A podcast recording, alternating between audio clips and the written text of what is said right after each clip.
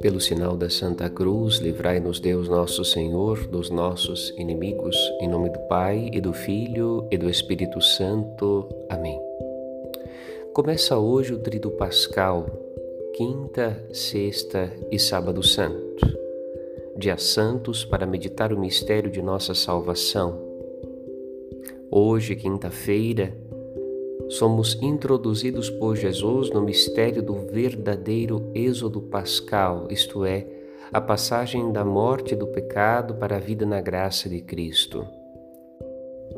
O mar vermelho que separa o antes e o depois na nossa vida está determinado pelo sangue de Cristo, sangue da nova aliança que jorra do templo do seu corpo crucificado.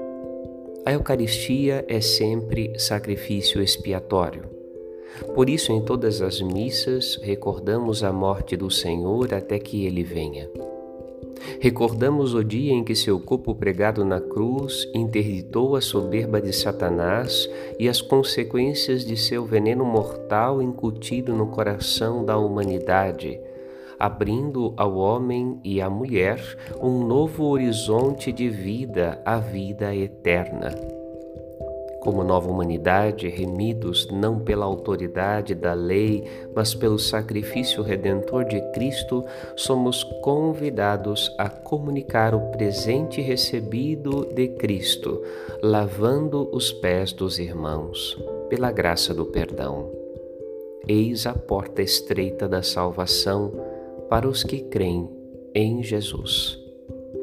Padre Rodolfo